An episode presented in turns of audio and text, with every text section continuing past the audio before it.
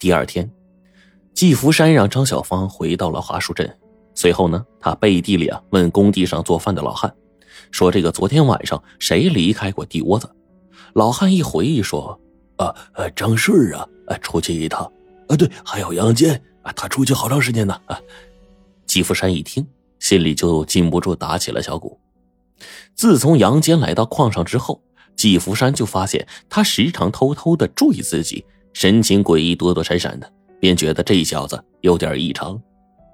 听说杨坚昨晚离开过地窝子，他就疑心昨天晚上跟踪自己的是杨坚。季福山呢，决定试探一下。午饭之后，他趁着杨坚单独坐在一旁，就过去搭话：“听说你昨晚上半夜才回来睡觉，在外面睡着了？”杨坚的脸啊，唰一下就红了。我我去外面随便走走，没想到就就睡着了。季福山又说：“嗯。”昨天半夜冻醒的才跑回来的，啊啊啊！是。季福山看出来杨坚在撒谎，冷冷的说：“别睡错地方，到心着凉了，山上可没有药。”晚上，季福山对张顺说：“替我盯着点杨坚啊，要是他晚上单独出去，给我说一声。”张顺说：“哎，咱自家的事情，俺一定会尽心的，姐夫你就放心吧。”当天晚上，季福山躺在地窝子里难以入睡。昨晚宝石出来，他虽然尽量不动声色，内心呢却一直处于高度的兴奋之中。既因为突发横财，又担心呢出什么事儿，他反复的想过，藏好的宝石啊应该不会出问题。他相信自己藏的是非常的巧妙的，即使是杨坚或者别的矿工啊偷看到了藏宝地点的大致方位，但是呢。花个十天八天的也未必能找出来，何况这帮人基本上都是同出同归，根本就没有多少可以自由支配的时间。晚上虽然有机会出去，但是黑灯瞎火的，更不可能找到宝石了。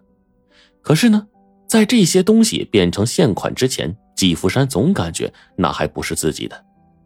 听说呀，以前有一个淘金客，干了三年没挣着钱，垂头丧气的就回家了。在路上啊，被一个树根呢给绊倒了，气急败坏的就要把这树根给挖出来，不料挖出了一大包的金子。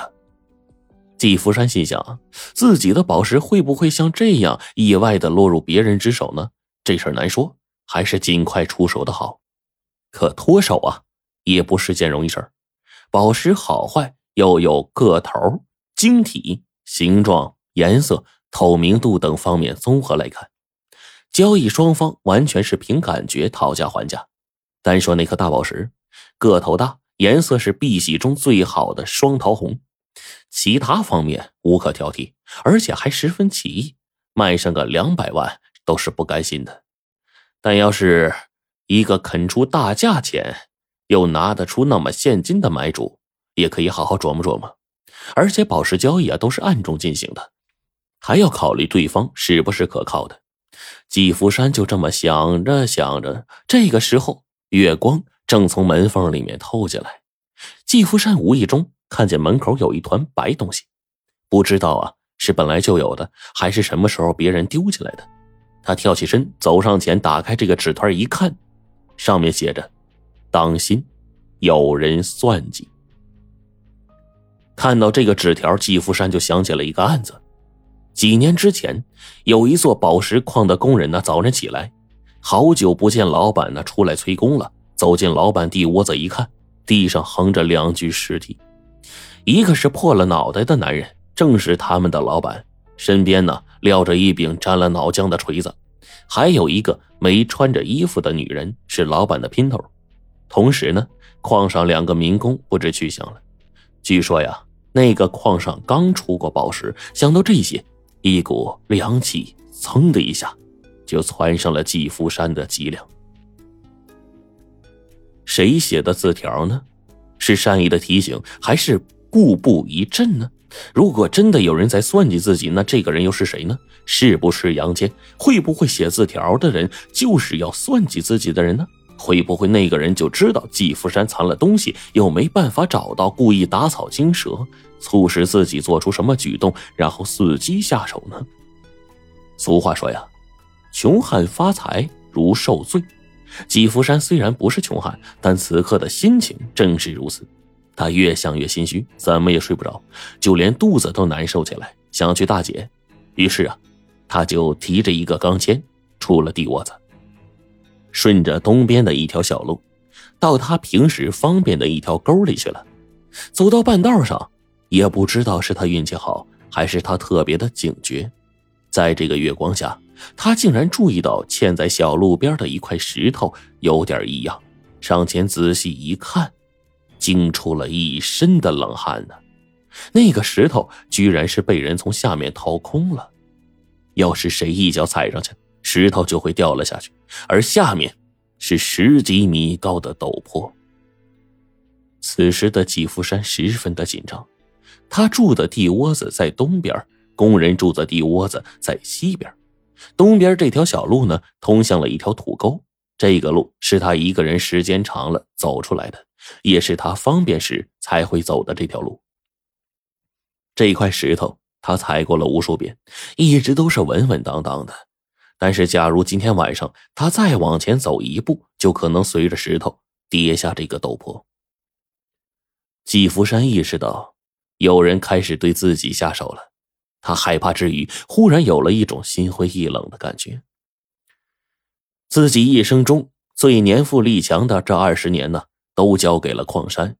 一开始呢是跟别人打工，后来自己当老板开云母矿，吃苦不少，挣钱不多。